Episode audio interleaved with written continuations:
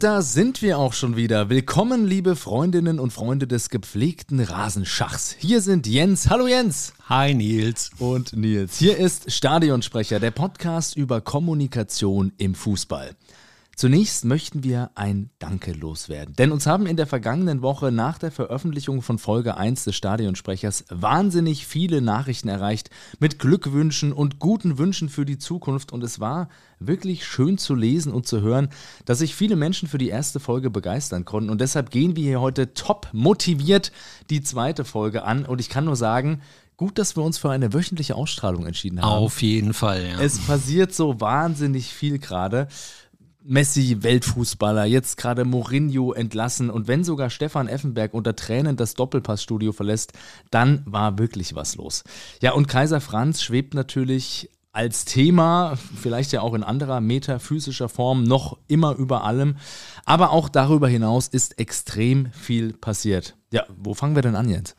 Wir könnten bei Ottmar Hitzfeld anfangen. Der mhm. hat nämlich im vergangenen, in der vergangenen Woche seinen 75. Geburtstag gefeiert. Also, lieber Ottmar, vom Stadionsprecher-Podcast. So, genau, von deinen zwei besten Freunden, genau. Jens und Nils. Alles Gute nachträglich zum Geburtstag. Und man muss ja schon sagen, Ottmar Hitzfeld hat beim FC Bayern ja schon eine Ära ist vielleicht ein bisschen viel, aber zumindest einige Jahre geprägt. Ne? Also ja. von 98 bis 2004 Bayern-Trainer gewesen, sechs Saisons, viermal den Meistertitel geholt, zweimal den Pokal, einmal unvergessen natürlich mhm. Champions League. Mhm. Ist er denn auch für dich ein Trainer, an den du dich gern zurückerinnerst? Ist es vielleicht sogar der beste Bayern-Trainer aus deiner Sicht, den, oh, der, oh, oh. den der Verein jemals hatte? Das ist natürlich gar nicht so leicht beant zu beantworten, wer da jetzt der Beste ist, aber auf jeden Fall finde ich schon, er spielt da ganz, ganz weit vorne mit. Also wenn ich so an legendäre Bayern-Trainer denke, da fallen mir Leute ein wie Trapattoni. Auf jeden Fall. Wie Klinsmann, wie Magath, Rehagel, äh, Kaiser Franz natürlich auch zwischendurch immer mal wieder. Lattek, ganz wichtiger Bayern-Trainer auch. Und äh, er gibt natürlich auch Trainer, die den Verein und die Spielweise, glaube ich, auch sehr geprägt haben. Mhm. Pep auf ja, jeden ja, definitiv. Fall. Louis van Raal, glaube ich, auch ganz weit vorne. Aber wenn ich jetzt so meine Top 3 Bayern-Trainer nennen oh, ja. müsste. Oh, ich liebe solche Listen. Komm, hau raus.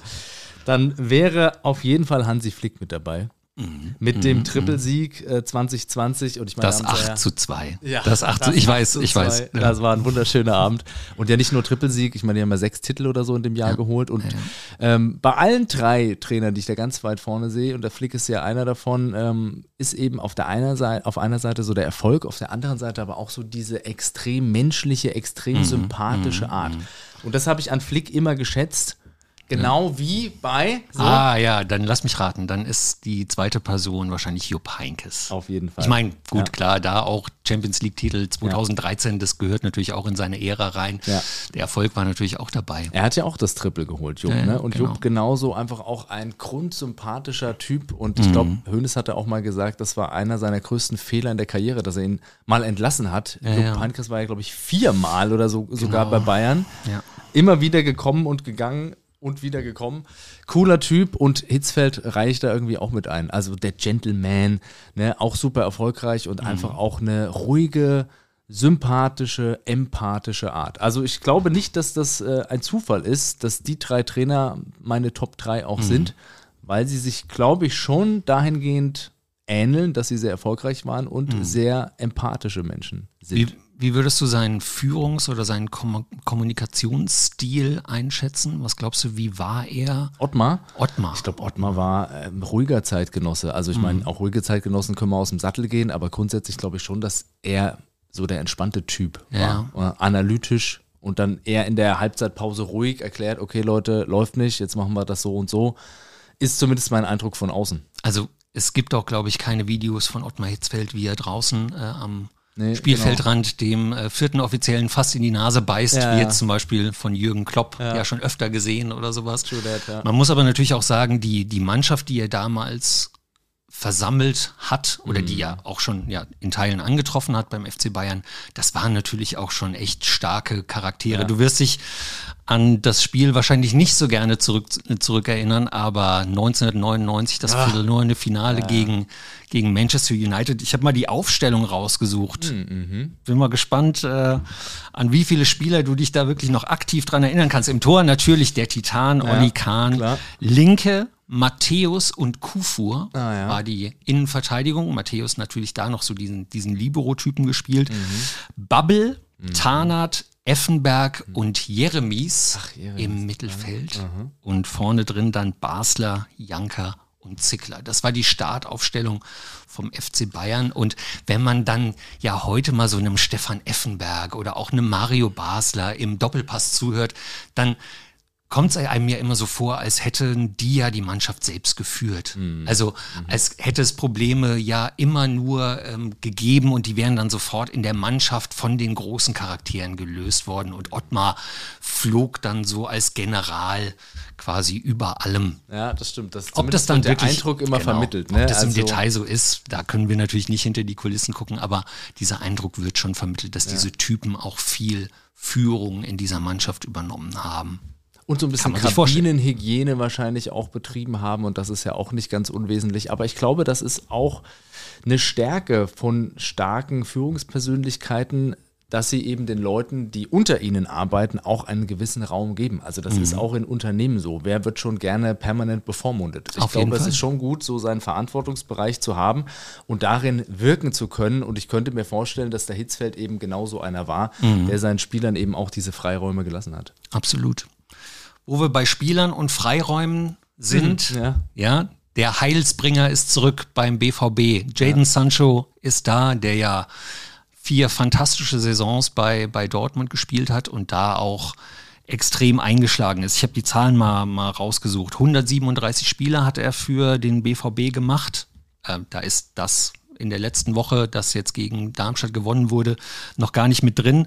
Hat 50 Tore geschossen und 64 Assists. Das bedeutet alle 87 Minuten eine Torbeteiligung und jetzt ist er eben wieder da. Wurde Ende der vergangenen Woche verpflichtet, stand am Samstag mit im Kader und hat natürlich in der zweiten Halbzeit das 2 zu 0 von Marco Reus vorbereitet und hat äh, dafür gesorgt, dass der BVB den Sieg in Darmstadt dann auch dann auch geholt hat.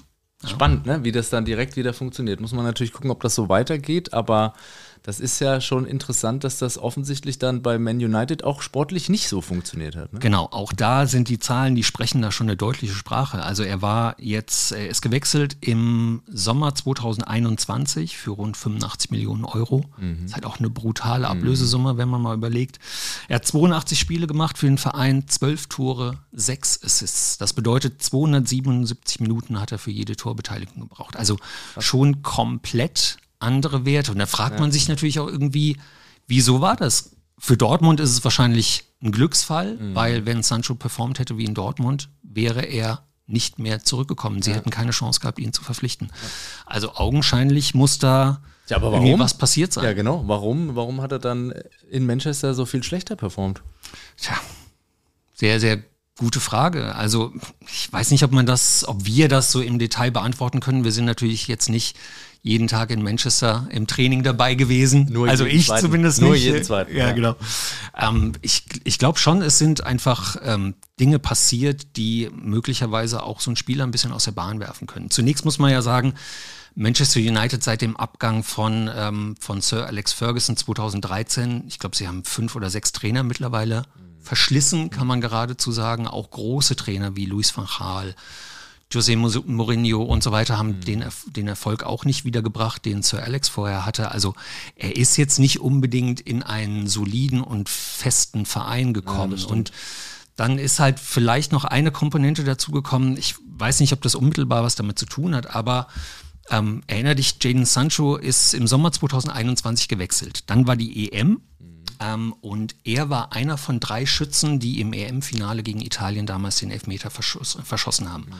Und genauso wie seine beiden Teamkollegen, die auch nicht getroffen haben, nämlich Marcus Rashford und äh, Bukayo Saka von Arsenal, ist massiv angegangen worden, auch massiv unter der Gürtellinie, ähm, auch rassistisch beleidigt worden. Also wirklich das Letzte vom Letzten. Und das ist schon möglicherweise eine Komponente, dass ein Spieler, der vielleicht sowieso mit diesem Druck, ich wechsle zum größten Verein der Welt, was ja Manchester United ist, würden vielleicht Fans von ähm, würden Real Fans von Madrid, Manchester United behaupten. genau, von Real Madrid oder Barcelona würden vielleicht was anderes behaupten. Aber gut. Ähm, und dann, und dann, er hat sowieso diesen Druck, dann passiert sowas mhm. und möglicherweise hat es seiner mentalen Verfassung äh, nochmal einen zusätzlichen Schlag versetzt. Und, ähm, Interessante Theorie auf jeden Fall. Es, also es gibt dann schon auch mal Anhaltspunkte, die, die, die diese Theorie auch ein bisschen unterstreichen könnten. Also im Dezember 2022 hat ähm, der Club Sancho erstmal zwei Monate rausgenommen. Er ist damals nach Holland gegangen, um da auch wieder zur Ruhe zu kommen, wie es sein damaliger Trainer Ralf Rangnick auch gesagt hat. Also er war schon mal da wegen, ich habe es rausgesucht, ähm, es ist eine Kombination aus körperlichen und mentalen Problemen, okay. hat Ralf Rangnick gesagt. Aber er hat auch gesagt, der Verein unterstützt ihn voll und ganz. Mhm. Er kehrt dann Anfang Februar zurück, 2023. Ähm, und im September 2023 streicht der neue Trainer Erik Ten Haag ähm, ihn dann aus dem Kader gegen den FC Arsenal. Mhm. Und ähm, er hat, er wurde gefragt von einem, von einem Reporter, ähm, warum ist denn Jaden Sancho nicht im Kader? Und da hat Ten Haag äh, offen geantwortet, wir haben ihn wegen seiner Leistungen im Training nicht in den Kader berufen. Man muss bei Manchester United jeden Tag ein Level erreichen und wir haben an vorderster Front eine gute Auswahl an Spielern. Aber nochmal, ja, also es kam nicht von Ten Haag selbst, sondern er wurde darauf angesprochen. Jetzt wird es ja interessant. Ne? Jetzt ja. sind wir ja beim Thema genau. Kommunikation. Genau. Und natürlich die Frage, ist es dann gut, richtig von Ten Haag so eine Aussage zu tätigen? Und im Prinzip, wie du sagst, ja, er wird gefragt, er muss eine Antwort geben. Und wenn das in seiner Welt die Antwort war, dass dann die Leistung im Training nicht gestimmt hat, finde ich es bis dahin auch erstmal legitim, das so kundzutun. Widersprich mir gerne. Ja, also ich meine, ich glaube, in der Vergangenheit haben Trainer in so einer Situation dann schon auch gesagt, er ist nicht ganz fit, er ist nicht auf dem Level, wie wir ihn im Moment brauchen. Möglicherweise hätte es da auch eine andere Formulierung gegeben. Ähm, aber so nach dem Motto, er hat schlecht trainiert, das ist ja die Quintessenz. Mhm. Man kann es charmanter formulieren. Ja, und also man muss sich ja auch noch mal ein bisschen das so vorstellen, wie in England ja auch die Presse funktioniert. Also wir in Deutschland, wir nehmen ja schon jede, jedes Statement auseinander und äh, sind da auch brutal in unseren Analysen. Ich nehme jetzt mal äh, uns damit rein. und ähm, England ist dann noch mal krasser. Ja, also da wird ganz gezielt werden auch die, die Trainer und so weiter auf diese klaren Statements so hingeführt, damit die dann in der Tabloid Press was haben, ja. was dort geschrieben werden kann. Von, und dessen hätte er sich aus meiner Sicht schon bewusst sein können, dass er damit absolut eine Headline kreiert und damit auch indirekt Jaden Sancho auch wirklich an den Pranger stellt, nach dem Motto, die faule Sau trainiert nicht genug. ja? ja gut, das ist halt dann am Ende ein schmaler Grat, äh, mhm. wo es auch um Formulierung geht. Aber inhaltlich, ich meine, hätte ja auch lügen können. Inhaltlich finde ich es dann schon richtig. Aber noch interessanter ist ja dann eigentlich, was im Anschluss passiert genau, ist. Die Reaktion. Sancho hat via Social Media reagiert. Und ähm, wenn ich es richtig mir rausgeschrieben habe, hat er geschrieben, ich glaube, dass es andere Gründe für diese Angelegenheit gibt, also dafür, dass er nicht gespielt ja. hat, auf die ich nicht eingehen möchte. Ich wurde lange Zeit zum Sündenbock gemacht, was nicht fair ist. Hat er geschrieben, später auch wieder gelöscht von der Plattform X, yes. Twitter. Ehemals Twitter. Genau. So, und da ist natürlich jetzt die Frage, wie ist das zu bewerten, dass er da so deutlich widerspricht? Darf man auf öffentliche Kritik vom Trainer dann öffentlich antworten? Tja, also ich sag mal so, ne? Es spricht ja vor allem erstmal dafür, dass die beiden offensichtlich nicht wirklich miteinander Richtig, gesprochen ja. haben, was ja schon mal nicht so toll ist. Also am Ende sind die Angestellte eines Unternehmens mhm. und sollten sich dann vielleicht auch absprechen. Und äh, wenn der Ten Hag spätestens, wenn er gefragt wird und haut das raus, sollte er dann vielleicht mal mit dem Spieler Kontakt aufnehmen und ihm sagen, du, äh, so und so äh, ist es. Ne? Mhm. Ist scheinbar nicht passiert und dann war das einfach eine Frustreaktion von Sancho. Genau. Aber genau wie du sagst, in dem Fall muss sich auch Jaden Sancho sicher gewesen sein, was damit passiert. Mhm. Nämlich, dass das dieser, dieser Keil, der zwischen ihm und Ten Hag offensichtlich besteht, dass er den nochmal richtig reingetrieben ja. hat und dass es da auch ah, schwer wird, sowas auch zu kitten. Gerade wenn ja. es natürlich öffentlich ausgetragen wird. Wir waren äh, letzte Woche bei diesem Thema ähm, mit, vergangene Woche, Entschuldigung, ähm, mit diesem Tuchel-Thema. Wie hat Tuchel reagiert auf die Kritik von, von Didi Hamann und Lothar mhm. Matthäus? Und ich finde auch in dem Moment, wenn du als Spieler, was Jaden Sancho aus meiner Sicht schon einschätzen kann, wenn du als Spieler bei dieser Verein, bei diesem Verein eine Zukunft haben willst, hättest du damit wahrscheinlich anders umgehen müssen und ja. hättest das Gespräch hinter den Kulissen suchen müssen. Ja, ich meine, ja. im Prinzip, wenn er sagt, ähm, dass es andere Gründe gibt, bezichtigt er Ten Haag indirekt der Lüge. Ja. Er sagt ja, Richtig. das war anders und er sagt noch, ich wurde zum Sündenbock gemacht. Also, das kannst du nicht bringen. Das kannst du nicht bringen, mhm. aber du hast ja richtigerweise gesagt, wenn du beim Verein bleiben möchtest, aber vielleicht wollte er das ja gar nicht. Möglicherweise. Und hat und, das damit einfach ein bisschen beschleunigt. Und das ist jetzt das Glück des BVB, kann man ja sagen, ja. denn anders hätte so eine Verpflichtung nie stattfinden können, ja. wenn er nicht bei, bei Manchester United so ein bisschen ausgefallen wäre. Ja. Und das muss man ja auch sagen, für den BVB kommt so ein Moment jetzt ja auch zum perfekten Zeitpunkt. Mhm. Wir haben in der vergangenen Woche auf die nicht so sauber gelaufene Hinrunde geblickt und ich glaube, der Verein hat jetzt dringend auf ein Signal auch gewartet. Mit, ja. mit Verein meine ich die Spieler, die Verantwortlichen, aber natürlich auch die Fans, das komplette Umfeld, so nach dem Motto, wir sind noch wer, wir, wir, wir haben eine, eine starke Truppe, wir können äh, immer noch da vorne angreifen. Also ich glaube schon, dass sie damit jetzt auch ja, so eine Art Kommunikation auch mit dem eigenen Umfeld und mit mhm. dem eigenen Verein betrieben haben, indem sie äh, gesagt haben, wir haben Jaden und jetzt wird's besser. Wir haben endlich ja. wieder einen Spieler auf äh, absolutem Top-Niveau, wenn er fit ist und wenn er so performt, aber zumindest war er das. Und wenn du mal überlegst, einer der, wenn du mal so den Branchenprimus so in Deutschland nimmst, FC Bayern, ich glaube, ein fitter, gesunder, voll im Saft stehender Jaden Sancho könnte auch beim FC Bayern in der ersten Mannschaft spielen. Und wer könnte das von Dortmund sonst? Welchen Spieler von der ersten Elf von Dortmund könntest du dir beim FC Bayern in der ersten Mannschaft vorstellen?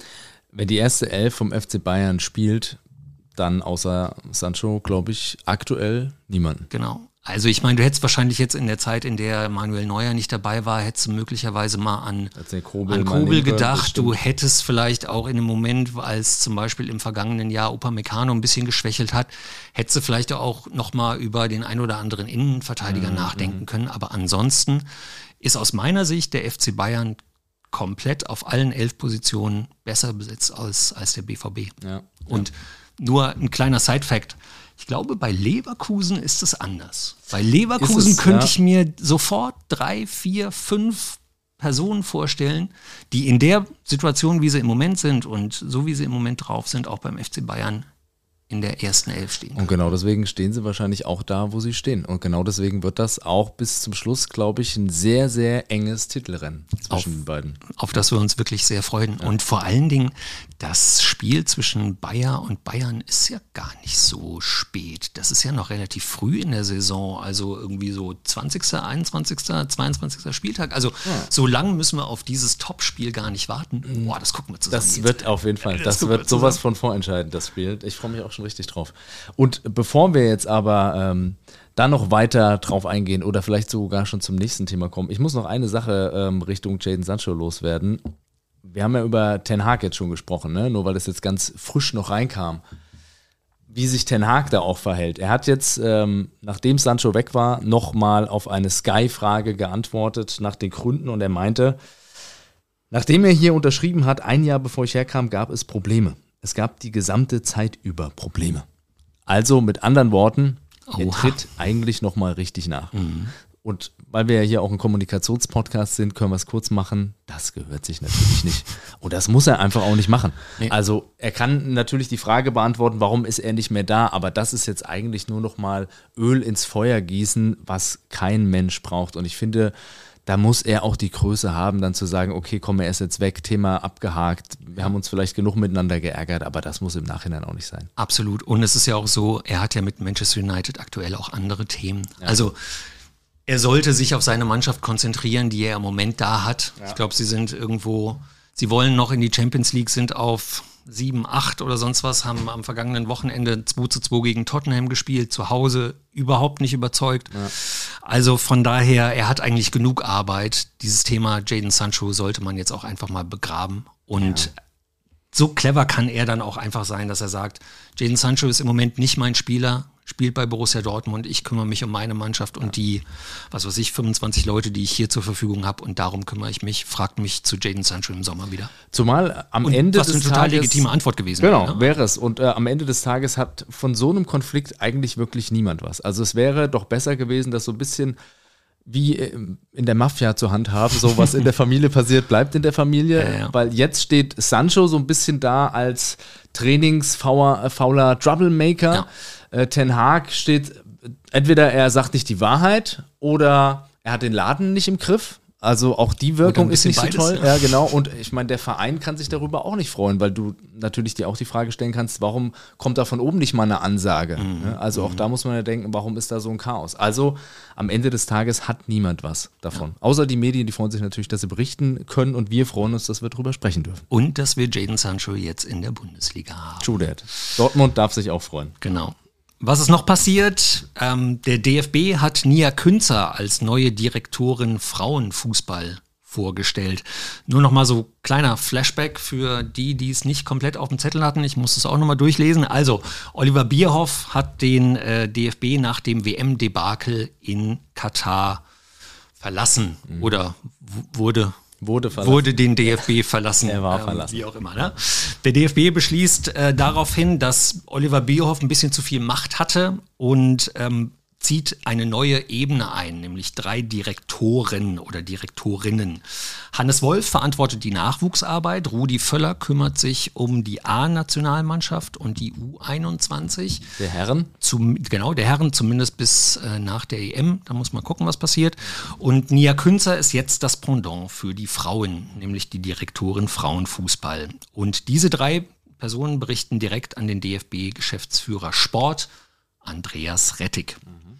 Nia Künzer ist äh, natürlich, also im Frauenfußball eine absolute Koryphäe, hat jahrelang beim ersten FFC Frankfurt gespielt, also kennt die, die, die Liga, kennt, kennt den Frauenfußball in- und auswendig, hat aber 2008 dann ihre Karriere nach vier Kreuzbandrissen beendet, wurde in diesen acht Jahren, oder diese, na, nicht ganz, in diesen Jahren, in denen sie dort gespielt hat, beim ersten FC Frankfurt ist sie siebenmal deutscher Meister geworden, hat siebenmal den Pokal gewonnen Krass. und war 2003 auch Weltmeisterin. Sie hat lange im, ähm, als TV-Expertin gearbeitet, mhm. nicht nur bei ähm, Frauenspielen, sondern auch für die, für die Herrennationalmannschaft. Also von daher absolute Expertin im, im Fußballbereich und hat jetzt lang fürs äh, oder die vergangenen Jahre auch fürs Land Hessen gearbeitet. Also sage ich mal, kennt auch so dieses Konstrukt, äh, nochmal woanders zu arbeiten, ist jetzt nicht nur im Fußball zu Hause und das wurde auch von äh, Präsident Bernd Neuendorf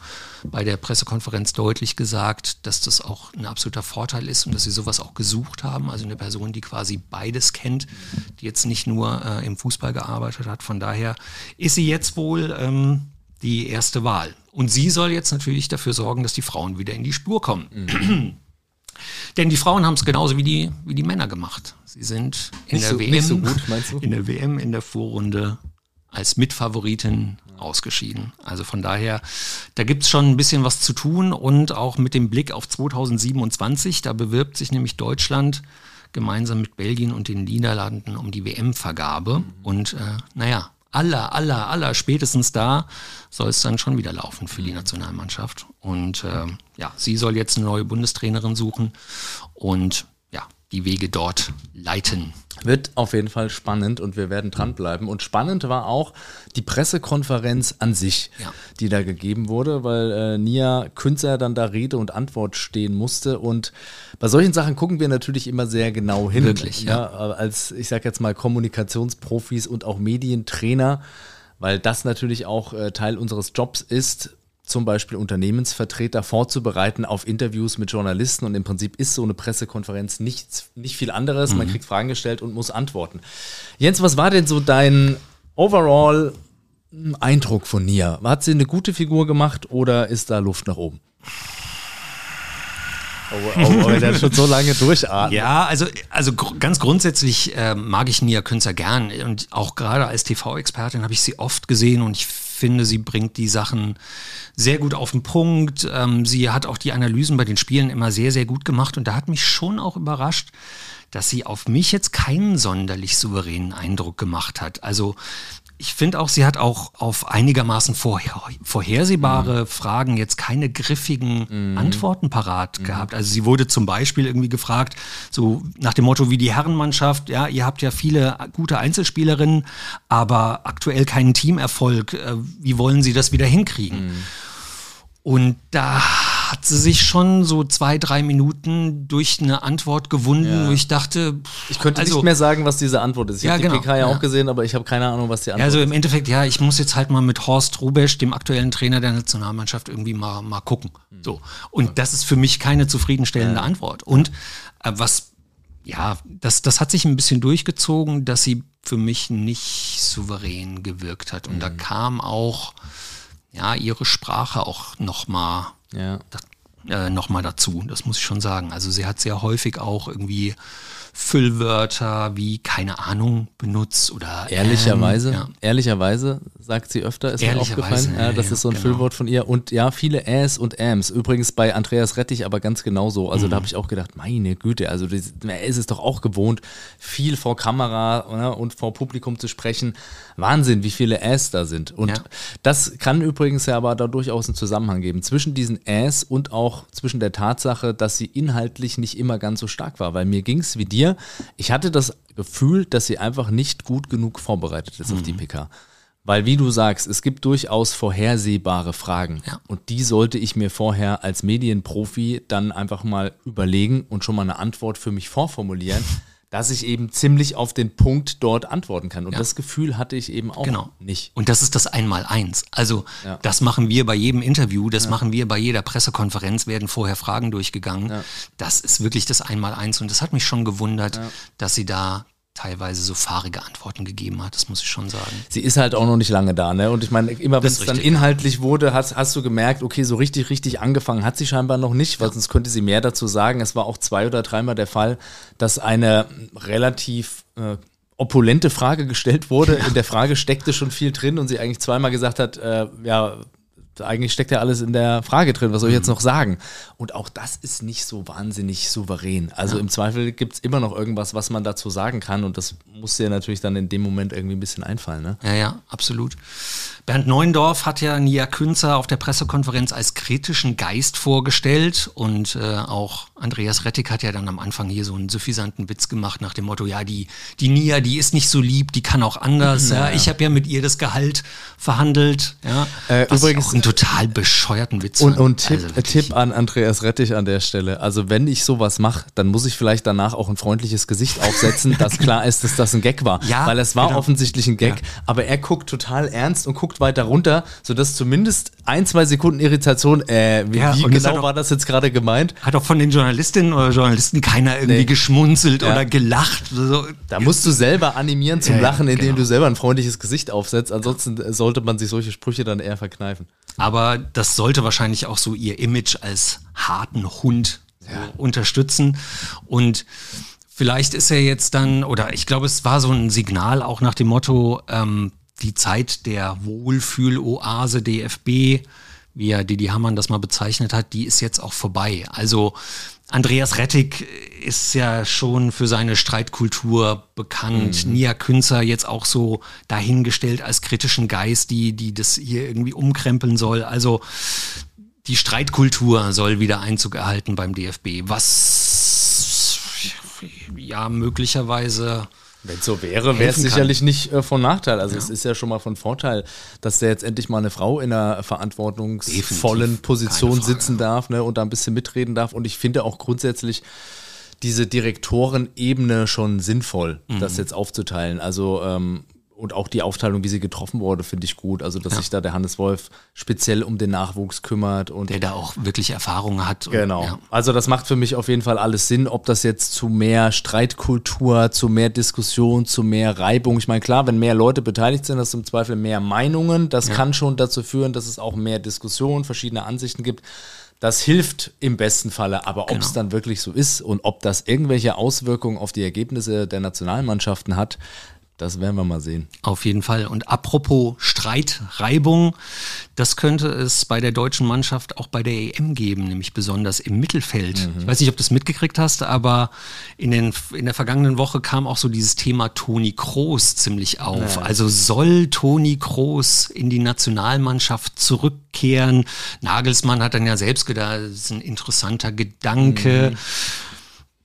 Bringt das was aus deiner Sicht? Und was vielleicht äh, noch der interessantere Fakt ist, was denken denn jetzt ein Kimmich, ein Goretzka, ein mhm. Pascal Groß und ein Gündogan, die ja eigentlich das, das äh, Mittelfeld schmeißen sollen? Also welche Message sendet das an die aus? Ja, die werden schwer begeistert sein. Das ist natürlich klar, wenn dann noch einer reingeholt wird. Also erstmal, ich halte Toni Kroos immer noch für einen begnadeten Fußballer, auch wenn Hoeneß ja schon vor geraumer Zeit mal gesagt hat, seine Zeit ist eigentlich vorbei. Mhm. Sehe ich anders. Der ist top, der Mann.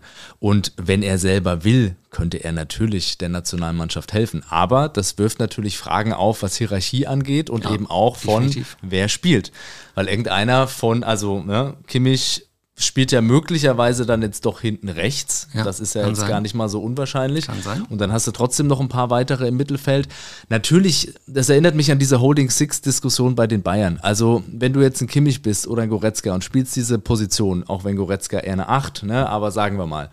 Und du hörst dann vom Trainer immer, ich brauche noch eine Holding Six und Kimmich sagt selber im Interview, ich bin ja ein Sechser das kannst du ja nicht geil finden. Ja, also absolut. das heißt ja eigentlich, äh, du erfüllst das Anforderungsprofil nicht so ganz und deswegen holen wir uns jemand anderen dazu. Und ähnlich ist es natürlich irgendwie auch bei Toni Kroos. Es hat immer so eine Spur von Verzweiflung, wenn Spieler, die eigentlich schon in Rente geschickt mhm. wurden oder selber gegangen sind, wie im Fall von Kroos, dann wieder zurückkommen müssen, weil es scheinbar nicht so gut läuft, wie es laufen sollte. Ja. Ja, erst schon keine Verteidigungsmonster und jetzt soll noch, jetzt noch äh, der 33-jährige Oli äh, das deutsche Mittelfeld retten. Wir werden es weiter beobachten. Ich, ich, bin da sehr gespannt, aber ich glaube schon, dass der Nagelsmann alles dafür tun wird, da die beste Mannschaft aufs Feld zu schicken und nicht unbedingt die besten Spieler. Ja. Und äh, vielleicht kann dann wirklich auch so ein Pascal Groß äh, sogar im Zweifel mehr reißen mit dem Günduan. Ja. Also das bleibt abzuwarten. Ich glaube, bei der Länderspiel bei den Länderspielen im März werden wir einen Hinweis darauf bekommen. Ja. Ich glaube, er hat ja schon angekündigt, dass seine Experimente jetzt auch mehr oder weniger vorbei sind. Das heißt, Groß müsste sich ja dann auch langsam irgendwie Also theoretisch müsste er, ihn, er müsste ihn jetzt dafür einladen. Ja. Zum, und dann, wie du es eben gesagt hast, den lädst du ja nicht ein und hockst ihn dann auf die Bank. Ja, also wenn du Groß einlädst, dann spielt er. Genau. Und dann bleibt für die anderen vier, die wir eben genannt haben, nur noch ein Platz übrig. und dann wäre ja zum Beispiel die Frage, wie er mit einem Günduan harmoniert. Also ja. wurde ja nun jetzt schon mehrfach gesagt, dass Günduan und Kimmich offensichtlich nicht perfekt harmonieren. Ja. Ist die Frage, wie das dann mit einem Groß wäre. Und Gündogan hat im vergangenen, äh, in der vergangenen Saison Manchester City als Kapitän zur Champions League geführt. Also so ein ganz schlechter ist er ja auch nicht. Wir werden es weiter beobachten.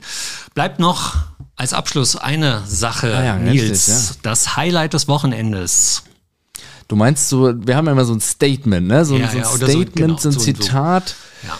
Ich habe es gesehen, aber Eine ich, Aussage. Ja, ja, also ich kann, wie gesagt, wir gucken ja viele äh, Pressekonferenzen. Du kannst es wahrscheinlich zitieren. Ich habe es nicht mehr Wort für Wort im Kopf, aber ich erinnere mich äh, an eine sehr unterhaltsame Replik von Christian Streich. Ja, ja auch letztes, äh, letzte Woche schon hier Erwähnung gefunden. Das ist übrigens reiner Zufall, das dass wir jetzt Bayern, Zufall. Dortmund ja. und schon wieder Christian Streich haben, wie in der ersten Folge. Das wird anders in den kommenden Wochen. Ja, wir versprechen es. Aber äh, ich glaube, das Zitat hast du doch parat. Genau, oder? ja, auf jeden Fall. Christian Streich wurde nach dem 0 zu 0 gegen Union Berlin am Wochenende darauf angesprochen, dass er einer von nur sieben Trainern in Deutschland ist, der die 500-Punkte-Marke in der Bundesliga geknackt hat. Mhm. Was ich übrigens auch schon echt Respekt, stark finde. Ja. Also wirklich auch so in einem Atemzug mit Otto Rehagel, Hennes Weißweiler, also starke, ja, starke Kompagnons da, ja. ja.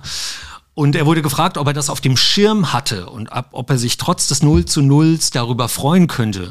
Und er hat kurz, das ist ja auch so eine Reaktion, hat kurz am Kopf gekratzt. Ja. Was sage ich jetzt? Und dann hat er gesagt, nee, 500 müssen es sein. Es sind aber nur 500, nee, 502 müssen es sein. Ja. sind aber nur 500. Scheiße.